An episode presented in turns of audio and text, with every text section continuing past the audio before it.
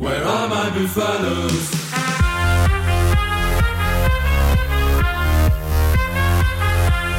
Bonjour et bienvenue dans Des Molles et Débat, votre émission dominicale qui analyse votre week-end de rugby. Et le dimanche matin, quand on se réveille avec Gaia dans la tête et Film from Desire, c'est souvent bon signe. Les Bleus sont encore imposés hier soir face à l'Afrique du Sud, 12e victoire d'affilée, 30-26. On va en parler. On va en parler également avec euh, nos, nos, journalistes qui sont avec moi aujourd'hui. On aura Simon Valzer depuis la Nouvelle-Zélande. Bonjour Simon. Salut Baptiste. Tu vas pouvoir nous parler de la, de la, Coupe du Monde féminine qui s'est donc achevée par, par deux, deux matchs très très importants. On va en parler ensemble. Euh, et on aura également euh, Nicolas Ogo. Salut Nicolas.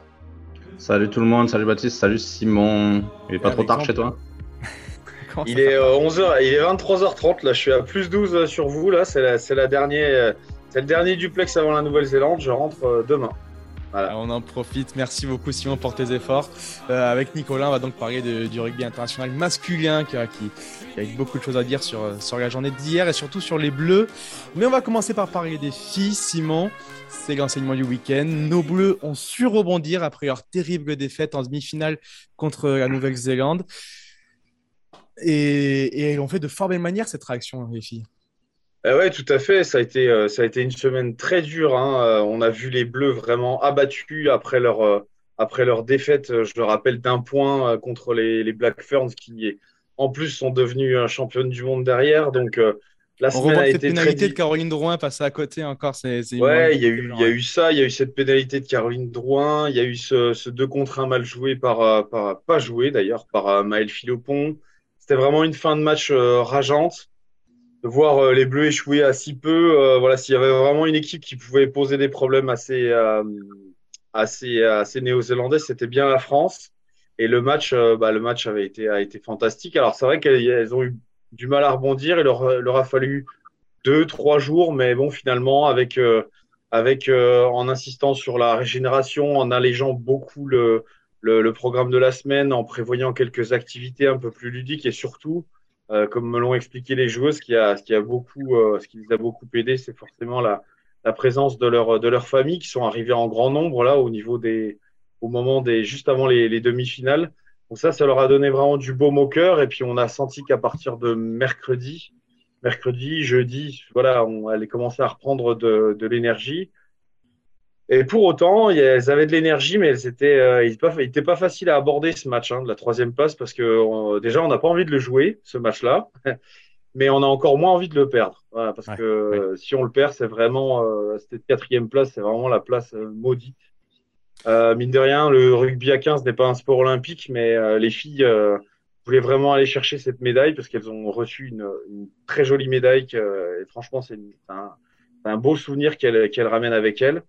Et euh, donc il y avait beaucoup de tension au niveau des euh, dans, dans les vestiaires et je, je raconte un peu l'avant-match dans le papier qui paraîtra euh, lundi matin en France ou dimanche soir sur vos tablettes dans le olympique que je vous invite Mhm. à, à lire.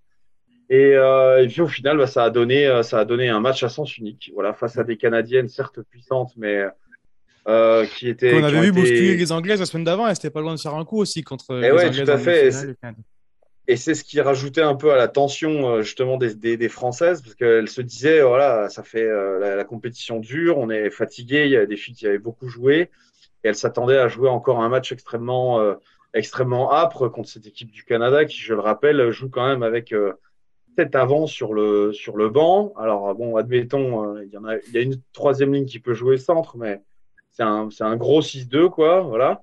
Ouais. Et donc elles s'attendaient à un match très dur, et puis finalement, non. Finalement, non. Elles, ont, elles leur ont donné, euh, elles leur ont rien laissé à ces pauvres Canadiennes. Euh, Même Sophie De Gueux, la, la meilleure, la capitaine, et la, la numéro 8, qui est la meilleure joueur de l'effectif, n'a pas vraiment existé. Les Bleus ont été impeccables en conquête, euh, en défense toujours, puisqu'elles ont euh, encaissé aucun point. Et euh, surtout, bah, elles ont Terrible juste avant la mi-temps euh, aussi. Enfin, il y a, il y a cinq offensive. minutes entre la 35e et la 42e qui, qui bascule le match pour nos Bleus. Ouais, ouais. Là, elles assomment vraiment les Canadiennes, même s'ils ont essayé de revenir, mais c'était, non, c'était impossible de, de renverser cette équipe de France. Elles avaient vraiment trop envie de, d'offrir une belle sortie aussi à des joueuses emblématiques qui prenaient leur, euh, leur retraite et puis qui avaient vraiment un poids très important dans, dans le vestiaire, comme Sophie Ndiaye, comme euh, Céline Ferrer aussi comme Marjorie Mayence, puis Laure Sensus aussi qui était dans le dans les tribunes. Donc ces filles-là pèsent pèsent dans l'effectif et vraiment toutes les toutes les joueuses avaient à cœur de leur offrir une bonne sortie et c'est ce qui a été fait. Voilà. Voilà, de, de, grandes légendes du rugby féminin ont pris leur retraite hier soir. Je crois que Safia Ndiaye, c'est six titres de championne de France, deux grands chelems. Ça, ça pose un personnage quand même dans, le rugby français.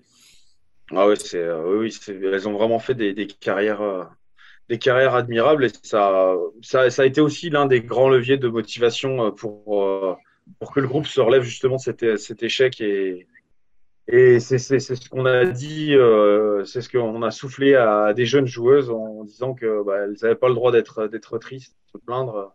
Il fallait aller chercher cette médaille de bronze pour ces joueuses-là qui, elles, allaient terminer leur carrière là-dessus.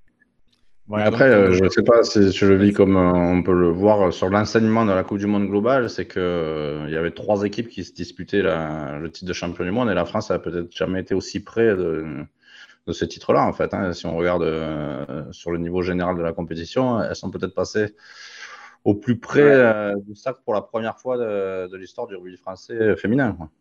Eh oui, tout à fait. C'est la question que je leur ai posée à la fin, euh, justement, à la fin de ce, troisième match. Et on, parce que c'est, voilà, elles sont contentes d'avoir décroché cette, médaille, mais après, euh, bien sûr, avec Dessy, on mettrait Paris en bouteille, mais et si euh, elles s'étaient rebellées plus tôt Et si elles avaient crevé, l'abcès avec euh, le sélectionneur Thomas Darac plus tôt Et si elles s'étaient reprises en main quelques, quelques semaines, quelques mois avant, peut-être pendant le tournoi Qu'est-ce qui, qu'est-ce qui serait arrivé? Moi, je pense qu'en tout cas, c'est, vrai qu'il y avait la, qualité dans, dans, dans ce, cet effectif pour aller chercher un, titre, mondial. Surtout que bon, bah, euh, elles avaient tenu tête aux Anglaises. J'ai l'impression qu'elles commencent vraiment à les, à à les, à les dédramatiser, ces Anglaises. Elles avaient aussi dédramatisé, euh, désacralisé ces, ces Black Ferns. Donc, euh, il n'y avait pas grand-chose qui leur faisait peur, assez, assez bleu. Mais bon, encore une fois, quand on peut pas, voilà, quand on joue mal les deux contre un ou quand on manque euh, les coups de pied, euh, voilà, c'est ça, ça, ne pardonne pas. Il y a des erreurs euh, individuelles qui ont été qui ont coûté trop cher. Après, j'ai vraiment apprécié la, la réaction de, de, Caroline Drouin sur le troisième match, qui euh, sa sixième titularisation d'affilée et euh, une énième euh, un temps de jeu qui fait partie des, des plus importants de, de tout l'effectif.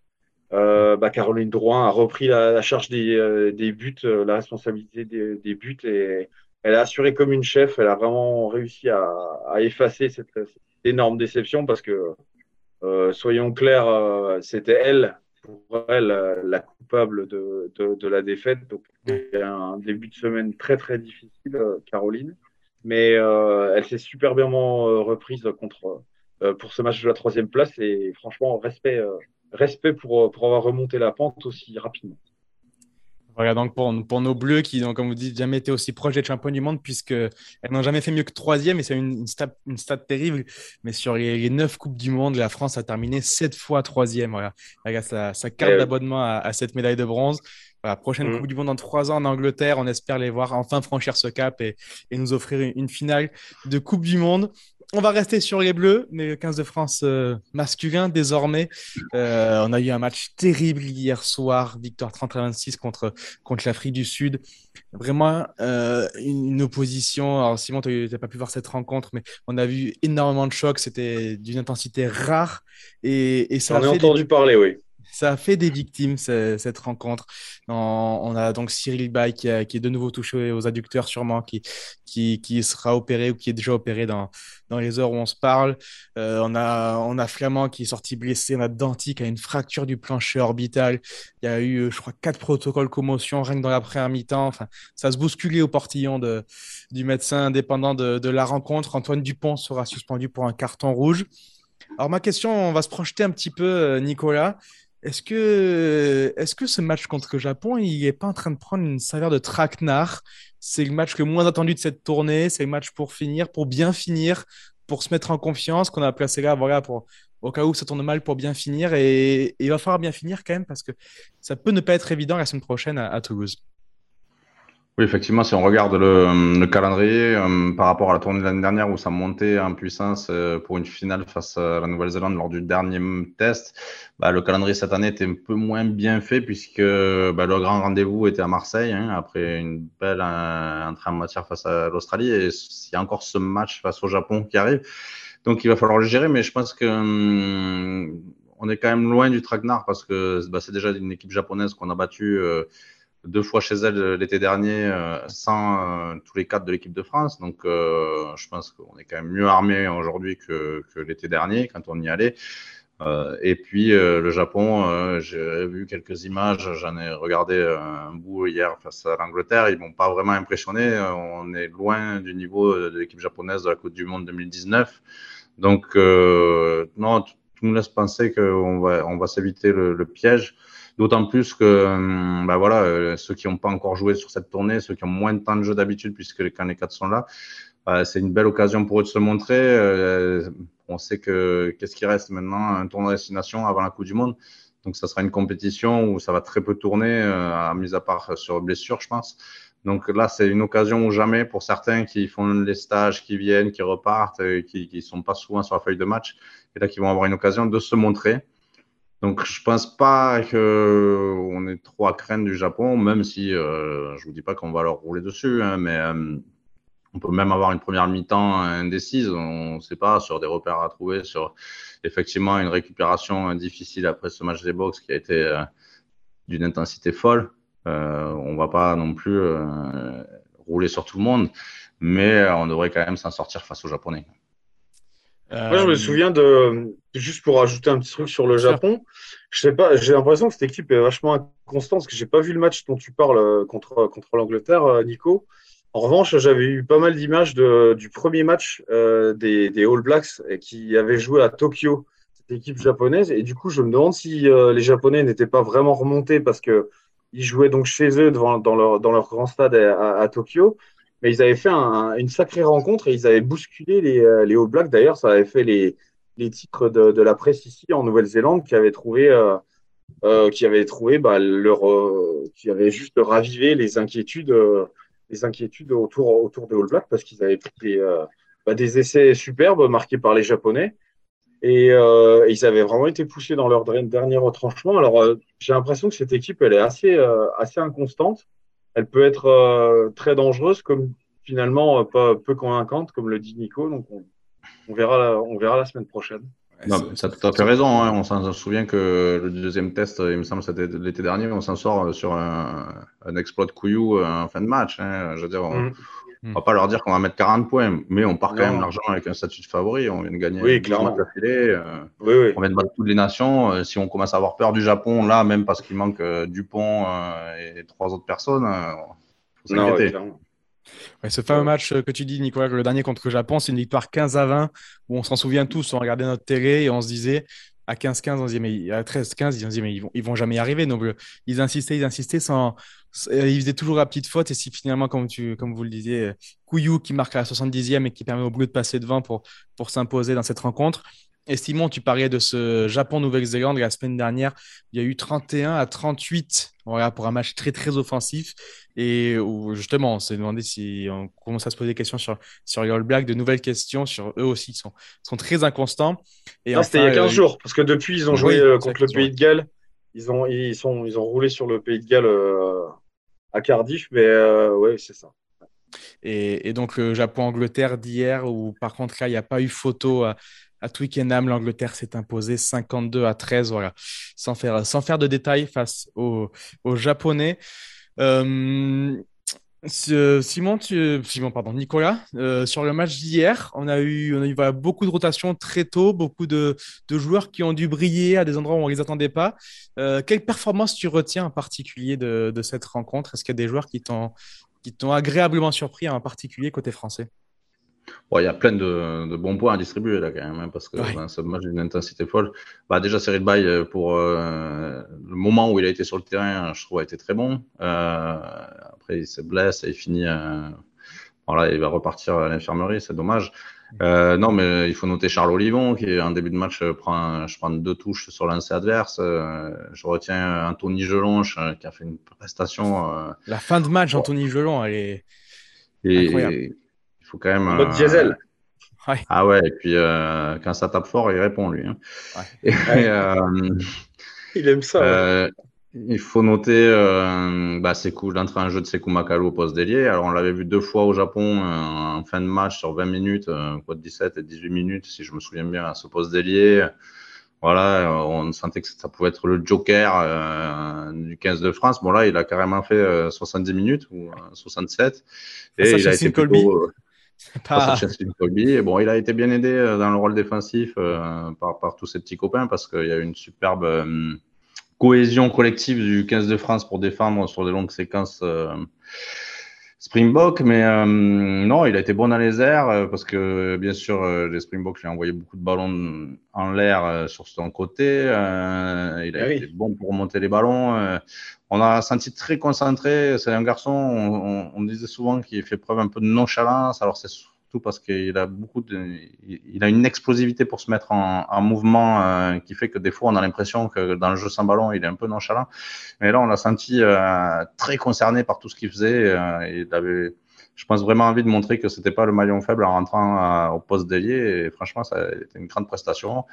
Il faut aussi noter la prestation de Thomas Ramos qui a encore été très bon, j'ai trouvé. il n'y a pas beaucoup à jeter quand même hier sur les prestations des tricolores. Ah, c'est juste une petite note par rapport à cette, euh, cette entrée de Sekou Makalou. Moi, je, malheureusement, j'ai pas pu voir le match, mais j'ai lu, euh, j'ai lu tout ce que vous avez écrit, les gars, sur le, sur, mm sur midolympique.fr, bien sûr, Eric Birama, et, et ça confirme un peu une tendance. Je trouve ça super intéressant comme option d'avoir un, un, un, avant qui, en fait, te permet d'avoir un 5-3 ou un 6-2 sur le banc qui est capable de dépanner devant comme derrière. Et euh, c'est une tendance qu'on observe un peu euh, en top 14 aussi avec des joueurs. Euh, bah, je pense, moi, comme je suis Montpellier, comme Dakuvaka à, Montpellier, que Philippe Saint-André peut placer, peut placer devant ou, derrière. Mais je trouve que c'est c'est hyper intéressant en, en termes d'options que ça peut, que ça peut ouvrir en cours de match. quoi. C'est intéressant, mais si on regarde depuis que le Japon, où ils ont dit que euh, ça serait un peu le, le 6,5 euh, sur le banc, là, euh, ce Joker, il est rentré qu'à pour l'instant. Donc, pour l'instant, il est qu'ailier. Donc, c'est vrai que je suis d'accord avec toi. C'est plus un 5-3 là pour l'instant c'est quand même très intéressant de voir que le 6-2 devient une norme dans les grands matchs internationaux. Les Sud-Africains le font souvent, même s'ils n'ont pas fait hier soir, ils sont champions du monde en 6-2. Enfin, les grands grands matchs se disputent souvent en 6-2. Les finales quand tu vois comme ça tape maintenant. Et c'est hyper intéressant de pouvoir se dire, c'est une prise de risque un 6-2. Et c'est hyper intéressant de se dire qu'avec un, joueur comme Sekou Makalu, eh ben, ça limite mm. cette prise de risque justement s'il y a trop s'il y a des pépins. tous les scénarios sont envisagés, peuvent être palliés. Euh, mm. Simon, la France a remporté sa douzième victoire consécutive. C'est, c'est énorme. Ma génération ne se rend peut-être pas compte euh, que vous, certains journalistes comme vous, sortez de 10 ans de défaite du 15 de France, mais on, a une cuillère d'or dans la bouche. On est né avec ça. Ma génération, ah ah, c'est, magnifique ce qu'on vit. Euh, tu viens de passer un gros mois en Nouvelle-Zélande, même plus. Euh, qu'est-ce qui en ressort de cette équipe française à l'étranger? Est-ce que, est-ce que sans le chauvinisme français, vu de l'extérieur, cette équipe de France paraît invincible aussi? Eh ben, je peux te dire qu'elle commence à faire flipper cette équipe de France, oui. Et surtout ici en Nouvelle-Zélande, parce que, alors là, si je peux te dire qu'il y y a bien une période où, dans laquelle les, euh, les Néo-Zélandais font pas, ne, ne, font pas trop euh, les fiers et ne sont pas trop sûrs d'eux, c'est bien en ce moment parce qu'ils ont vécu. Euh, enfin voilà, on va pas revenir sur tout ce qui s'est passé, quoi. Mais il y a eu, ils ont, ils ont connu une série de défaites euh, incroyables, des, en plus des défaites historiques à domicile contre des équipes qui les avaient jamais battues. Donc là, on peut pas dire qu'ils soient, même s'ils ont gagné le rugby championship derrière. Vous avez bien vu, on, l'a parlé en début d'émission. Il suffit qu'une une, une, victoire peu convaincante euh, contre le Japon les les, les refragilise, tout ça. Donc on sent vraiment que les gens ici sont tendus. Et euh, bah, quand j'ai l'occasion de, de, parler avec les Néo-Zélandais, oui, de, de l'équipe de France, euh, ils me disent tous bon les gars, euh, l'année prochaine c'est pour vous quoi. Mm. C'est pour vous. Vous avez une, vous avez une super génération. Nous franchement on ira, mais sans grande conviction. Et j'ai eu aussi le, le plaisir d'en parler avec un, un confrère anglais, figure-toi, qui au moment où on en a parlé venait, euh, enfin, venait d'apprendre la, la, défaite de l'Angleterre, euh, une, une, autre défaite historique, justement, la défaite de l'Angleterre contre l'Argentine ah. à Twickenham, 29-30. Et euh, donc là, il m'a dit tout simplement, bon, bah, et à ce moment-là, on se quittait, on, on s'est dit, bon, on se voit, on se voit à la, Coupe du Monde 2023 en France. Et là, il me dit, ouais, bah, je pense que vous vous servirez de nos, nos têtes pour passer le balai sur le sol. Voilà. C'est la traduction littérale. Mais en gros, vous allez nous écraser, quoi. C'est la traduction littérale en anglais. Mais, euh, mais voilà, en gros, vous allez nous écraser, puis nous, on viendra juste pour la figuration. Alors, même si, si même les Anglais commencent à, penser comme ça, euh, c'est quand même, euh, à moins qu'ils le fassent délibérément pour nous mettre dans la position qu'on déteste le plus, nous les Français, la position favori, ce qui est très possible. C'est que quand même, c'est, oui, c'est, pas c'est pas rien et c'est évident que le monde du rugby voit cette équipe de France euh, avancer et même si c'est pas toujours beau, même si contre l'Australie voilà c'était à la dernière minute, euh, toujours est-il que les victoires sont là et que cette équipe de France commence à, à faire de plus en plus euh, peur à la terre entière. Voilà donc pour ce sentiment partagé dans, dans le monde entier désormais pour pour, pour la, la, France qui, qui, qui, terrifie le monde désormais. En parlant de nos amis anglais, on verra ce qu'ils feront dans, dans, dans 15 jours contre les Sud-Africains. Un gros test pour eux aussi. Voilà, une grosse, grosse tournée pour l'Afrique du Sud. Après, on va pas être au milieu là. Hein l'Italie au milieu et, l'Angleterre la semaine prochaine. Voilà. Ils ont, ils ont vu épée, aussi, ils ont perdu des joueurs hier soir. Euh, ils ont pris un carton rouge. Je ne sais pas avec quelle équipe ils vont se présenter dans 15 jours à, Twickenham quand même. Ouais, c'est sûr. C'est sûr, qu'ils commencent à avoir de la casse aussi, les Sud-Africains. Euh, on enchaîne avec la thématique suivante. On va parler de ton coup de gueule, Nicolas, parce qu'on reste sur cette rencontre. C'est un coup de gueule stratégique sur euh, la stratégie des Bleus hier qui aurait pu, selon toi, mieux s'adapter. Oui, alors c'est un coup de gueule. Hein. C'est juste parce qu'il faut trouver toujours des petites choses à redire. Hein. On va se contenter, comme tu dis, de, la victoire et on est très heureux euh, d'enchaîner. Mais comme, euh, comme on n'arrête pas de gagner, il faut quand même monter toujours eh un peu le niveau d'exigence. Il faut râler un peu. On est français. Et donc, euh, râlons. Et donc, eh ben, en première mi-temps, quand on passe à 15 contre 14 dès la 11e minute de jeu, on voit que les Springboks commencent à être un peu asphyxiés. Ils se demandent où, ce qu'ils font là et ils savent pas trop comment s'adapter je pense qu'il y avait moyen de, bah, de, les enfoncer un peu plus euh, et on est resté sur notre stratégie de jeu donc euh, qui, est, qui, est, vraiment d'occuper au pied. On a vu et, pourtant il y avait des espaces. On a vu plein de fois euh, Romain Tamac avec personne devant lui taper des longs coups de pied devant alors qu'il y avait une ligne défensive euh, qui mmh. était très très loin et qui, qui permettait certainement d'attaquer des espaces. Romain Tamac a dû passer un match très frustrant où euh, il n'a pas eu grand chose à faire dans l'animation offensive. Et dans cette première mi-temps, euh, donc ça nous a plutôt bien réussi en plus parce que bah, les Springboks eux, avaient la volonté de remonter les ballons et on, les a bien défendus et on a récupéré des ballons sur des en avant, sur des mauvaises passes, euh, on les a contestés dans les rucks, mais en fait on a souvent récupéré des ballons à 50 mètres sur cette stratégie-là. Alors qu'avec un peu plus d'ambition offensive, on aurait certainement pu creuser un, euh, écart hmm. bah, définitif dès la première mi-temps. Et qui, parce qu'en deuxième période, quand, les Box ont joué sans faire de faute et qu'ils ont enchaîné les temps de jeu, c'était moins drôle. Hein. fort, sans faire d'en avant, sans les petites boulettes qu'il y avait eu en première mi-temps, bah, ils nous ont mis à mal et ils nous sont passés devant. Et euh, à un moment donné, sans la force mentale de l'équipe de France, on s'en sortait pas quand même hier. Donc, euh, et à ce moment-là, je, je, regardais le match et je me disais, on va regretter cette première mi-temps où, on avait le dessus mental et physique sur cette équipe euh, Springboks et on n'a peut-être pas su en profiter autant qu'il aurait fallu. Voilà donc pour, pour la petite bête, pour, pour s'éviter des fins de match anxieuses, Nicolas, le petit guide de comment s'éviter des fins de match à moins de 7 points d'écart. Bon, regarde, c'est ces petits détails stratégiques, mais qui auront sûrement une, importance plus tard, euh, notamment l'année prochaine lors de, lors de la Coupe du Monde. On va revenir sur, sur les filles, Simon, pour ton coup de cœur. Parce que je parlais de la Coupe du Monde, je parlais des séries de victoires. La France euh, masculine a 12 victoires consécutives. Et l'Angleterre avait euh, combien 26, 27 victoires consécutives? 30. victoires consécutives. Ah, 30, là, ça se jurait. champion du monde. C'était trop, là. C'est une finale complètement folle. Raconte-nous, là, même si c'est vrai qu'à la 12e minute, j'ai failli éteindre ma télé quand il y avait déjà 12 à 0 pour, pour l'Angleterre. Raconte-nous ah, oui, cette finale qui, au final, est devenue complètement folle. Ah oui, ça a été une finale. Euh, bah moi, je, franchement, je pense que ça a été le plus beau match de rugby féminin de tous les temps, et je pense que ça peut rentrer facilement. On verra, on fera les comptes en fin d'année, mais ça peut rentrer dans les plus beaux matchs de, de l'année, euh, toujours confondus, quoi, clairement. le scénario a été complètement fou, comme tu, disais. Les Anglaises ont fait du rugby anglais, c'est-à-dire des touches, des mots, des essais. Leur talonneuse Cocaine termine la rencontre avec trois essais, donc je vous laisse imaginer, c'était pas, c'était pas des cadrages des bords, voilà. Euh, donc elles ont rapidement mené. Ouais, au bout d'un quart d'heure, on a même cru que les, euh, les Black Ferns étaient un peu sonnés. Et euh, surtout qu'elles elles perdent au bout de 18 minutes de jeu, je crois, leur ailière euh, Portia Woodman euh, sur un chaos.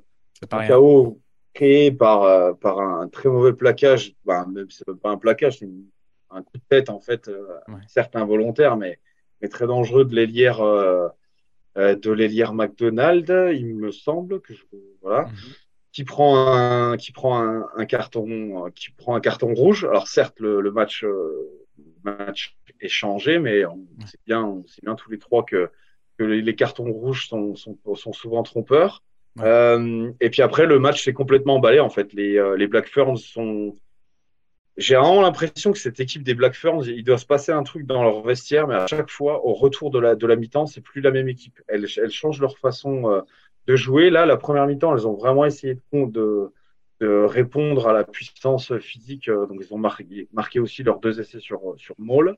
Ouais. Et euh, donc, elles ont vraiment euh, répondu aux Anglaises là-dessus. Et après, elles ont joué un rugby complètement déstructuré, fait de contre, de passes, de passes superbes de 20 mètres, de coups de pied décroisés, rasants. avec des, une ligne arrière d'une qualité technique incroyable. Les, les, euh, les filles comme euh, Fitzpatrick, euh, Flouler ont été, ont été extraordinaires et c'est vraiment un match que je vous recommande si vous n'avez pas pu vous lever samedi matin à 7h30. Je vous recommande vraiment de le, de le revoir parce que c'était magnifique. Euh, je vous laisse imaginer l'Eden Park, euh, plus de 42 000 personnes, euh, 500 records battus, un Eden Park plein comme un œuf qui a littéralement explosé au coup de sifflet final parce que ça s'est joué euh, à trois points. Raconte-nous justement, Simon, cette ambiance. Eden Park plein à craquer, 34-31 pour la Nouvelle-Zélande, la sirène vient de retentir et l'Angleterre ouais, a une pénalité et, une... et part en touche. Et là, il y a une dernière touche. Euh, il y a une dernière touche. Les Anglaises, euh, les Anglaises font une première touche. Les, euh, les, Néo les Néo-Zélandaises choisissent de ne pas les défendre au sol il y a une nouvelle pénalité, non, de, de, les défendre au sol justement, mais elles reculent. Il y a une nouvelle pénalité. Les Anglaises retournent en touche. Et là, euh, elles refont la même touche avec euh, Abby Ward, la deuxième ligne qui prend en premier bloc. Sauf que là, la deuxième ligne remplaçante, euh, Johanna Ngaou, euh, décide de contester en l'air. Et là, elle passe le bras devant Ward et c'est terminé. Elle perd le ballon. Euh, la pilier, euh, la pilier euh, Murray récupère le ballon, puis ça sort. Et là, au coup de, et là, quand dès que le ballon sort des, des limites du terrain, mais alors l'Eden Park explose, c'était incroyable. Y a, ça, ça, ça a résonné partout. Tout le monde était en feu, les drapeaux et tout ça. Enfin, c'était génial. Et, euh, et voilà. Et je trouve que ça a été, tout le monde était d'accord à la fin du match, euh, journalistes, observateurs, enfin tous les gens qui parlaient autour du stade. Ça avait été au-delà de, bon, du titre de la Nouvelle-Zélande, qui était Bon, l'histoire est folle, hein, parce qu'il faut se rappeler quand même que cette équipe, elle a pris euh, quasiment 60, 170 points l'année dernière en, en, en l'espace de quatre matchs contre la France et, et l'Angleterre. Ouais. Donc euh, l'histoire est, est, dingue, mais au-delà de, de, ça, du fait que la Nouvelle-Zélande gagne son sixième titre, c'est euh, une formidable publicité pour le rugby féminin et une publicité qui tombe encore plus euh, juste avec euh, les matchs euh, bah, comme celui dont on parlait, euh, messieurs, voilà, France, Afrique du Sud, avec Il y a un vrai chaos, contraste, ouais. une véritable boucherie et tout ça. Et là, les Black Ferns nous ont illuminés par un jeu de ligne, tout sur l'évitement. Il n'y a pas eu que de l'évitement, bien sûr. Voilà. Il, y a eu, il y a eu un vrai choc en première mi-temps, comme je l'ai dit. Mais euh, par du rugby féminin qui joue moins au pied, euh, qui joue plus dans l'évitement, euh, dans le jeu de ligne. Dans... C'était Franchement, c'était incroyable et c'est vraiment mon, mon, mon, gros coup de cœur de mon gros, ce sera mon gros coup de cœur de toute la Coupe du Monde, je pense. Ce match fera date, clairement. Ouais, je fais un petit coup de cœur moi aussi, mais je vais aller beaucoup plus vite que Simon, hein, parce que. Vas-y. Ah non, mais en parlant du beau jeu de ligne et de la belle publicité pour le rugby, j'espère que euh, gens ont regardé la prestation de l'Italie face à, face à l'Australie. C'était un super match aussi. Il faut quand même le noter. Puis, euh, une victoire historique de l'Italie qui a battu l'Australie. Et l'Italie, on ne s'en rend pas compte, mais sur les derniers mois, il y, a, y, a une vraie progression. Et, ils ont battu le Pays de Galles au Pays de Galles. Et, là, ils ont et sur toutes les équipes ouais, surtout les équipes féminines moins de 20 ans. Et euh, donc le rugby italien qu'on pensait mort il y a un an, un an et demi, est en train de se refaire la cerise. Et euh, ils viennent d'enchaîner là deux victoires face au Samoa, si je ne me trompe pas, et l'Australie. Enchaîner les victoires mm. en Italie, ça n'arrive pas souvent. Et euh, bah, il y a une petite musique qui montre que cette équipe, portée notamment par non, je crois Capozo, excusez-moi, mais qui a, qui, a, été fantastique encore face à, à l'Australie. Euh, bah, que cette équipe, euh, elle sera bien plus difficile à jouer à la Coupe du Monde l'année prochaine que celle qu'on avait affrontée en ouverture à la Coupe du Monde 2015. Hein. Ça ne sera pas la même équipe d'Italie. Il faudra peut-être être un peu plus prudent, ou méfiant en tout cas pour débuter la Coupe du Monde en se disant qu'on a une poule facile euh, avec mm. seulement euh, les All Blacks. Non, je pense qu'il faudra aussi compter sur l'Italie. Ce sera un match qui va compter. Voilà, donc pour, pour nos amis italiens également, donc, qui, qui enchaînent des victoires d'affilée, comme tu le dis, et, et qui croiseront la route de l'Afrique du Sud ce week-end, enfin, le week-end prochain. Un morceau un peu moins drôle, on l'a vu hier soir avec nos Français. Merci beaucoup, messieurs, pour, pour votre contribution. Merci, bravo, Simon. Bon retour parmi nous. Reviens-nous entier et le plus vite possible. Ouais, euh, surtout, je vais, ouais, je vais digérer au plus vite le décalage horaire, les gars. Ouais, euh, on te souhaite de, de, de belles nuits, de, de, belles heures de, sommeil.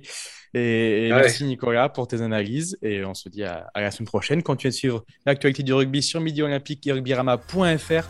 La troisième mi-temps qui hier soir vous, vous débriefait en live les rencontres, la rencontre des Bleus a fait un carton d'audience et elle est, disponible en rediffusion. Donc jetez-vous dessus également. Il y a plein plein d'analyses à, chaud à retrouver. Et donc voilà, toutes les analyses du rugby à retrouver donc sur nos sites Rugbyrama et Midi Olympique.fr. Bon dimanche à tous. Au revoir. Ciao. Ciao. Salut.